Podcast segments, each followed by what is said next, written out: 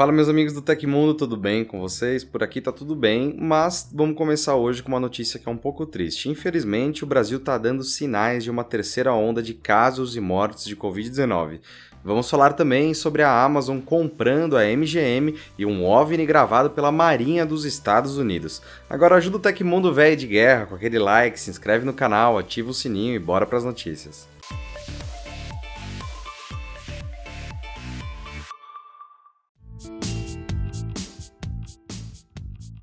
A fabricante chinesa Xiaomi não vai sofrer sanções do governo dos Estados Unidos e está oficialmente liberada da lista de empresas potencialmente perigosas para o país. A informação parte de um documento oficial publicado no blog da companhia. Na terça-feira, um tribunal distrital de Colômbia determinou que o Departamento de Defesa remova a marca da lista de companhias consideradas empresas militares comunistas. Desse modo, ela está livre de qualquer acusação a respeito do envolvimento com o governo chinês e o uso uso da infraestrutura para repassar informações. O caso começou em janeiro deste ano, quando o governo de Donald Trump classificou a Xiaomi como empresa militar comunista e colocou a marca em uma lista de inimigos em potencial. Como resultado, a fabricante processou o governo dos Estados Unidos no mês seguinte e conseguiu uma liminar provisória impedindo as sanções. Bom, agora parece que estamos voltando à normalidade, né? Você gosta de perder chances? Não, né? Então você tem até domingo para aproveitar essa. A AliExpress está com uma nova campanha de ofertas chamada Super Ofertas, com descontos relâmpago em diversas áreas. Isso inclui várias marcas que você ama, como Huawei, Poco e Anker. Pois se você está querendo um novo smartphone, caixa de som, fone de ouvido ou qualquer outro gadget, corre lá para ver. O link está aqui na descrição e ainda tem ofertas exclusivas para novos usuários que podem usar o cupom ALITEC20 para ter 12 dólares de desconto em compras a partir de 20 dólares. É uma maneira imperdível de conhecer a AliExpress. Confira aqui embaixo.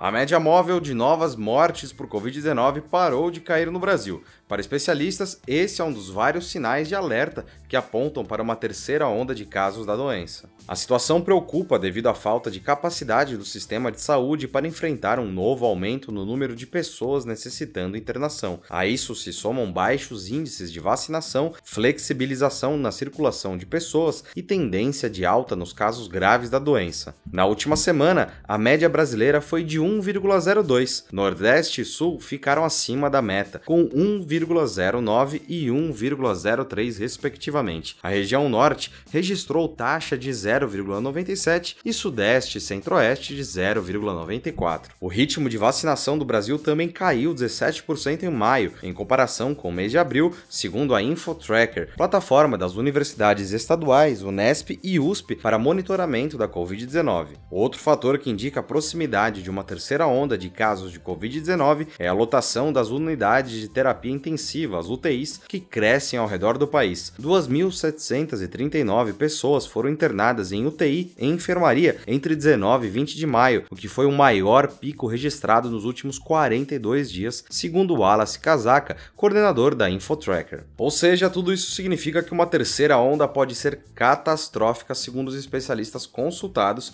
pela falta de medicamentos, leitos, equipes de UTI e a vacinação que está desacelerada. O Tecmundo reforça: se você pode ficar em casa, fique. Vamos cuidar um dos outros. Para mais informações, você encontra no link que está aqui na descrição.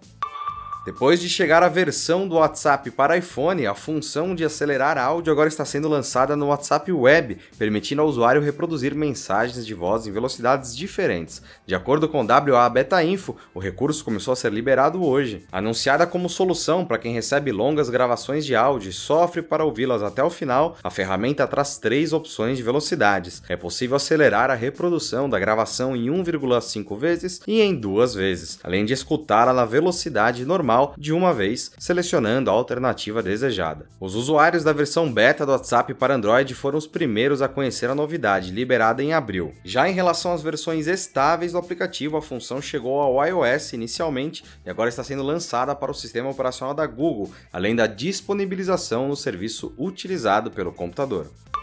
E um cineasta especializado em documentários sobre objetos voadores não identificados liberou recentemente imagens de um esférico no vídeo, capturado no dia 15 de julho de 2019 e postado na internet em 14 de maio deste ano, o OVNI aparece pairando no ar, movendo-se de um lado para o outro e então mergulha no oceano. Um porta-voz do Pentágono confirmou que a Marinha dos Estados Unidos realmente capturou a filmagem, mas não informou mais detalhes. O filmmaker Jeremy Corbell descreveu o objeto misterioso em seu site. Aspas, a Marinha dos Estados Unidos fotografou e filmou o OVNI em forma forma esférica e veículos transmédios avançados em 2019. Fecha aspas. Veículos transmédios seriam naves capazes de viajar pelo ar e pela água. Corbel também compartilhou as filmagens no Instagram e no YouTube. Curtiu o vídeo? Eu acho esse assunto tudo muito doido. Se você também acha, deixa sua opinião aí nos comentários.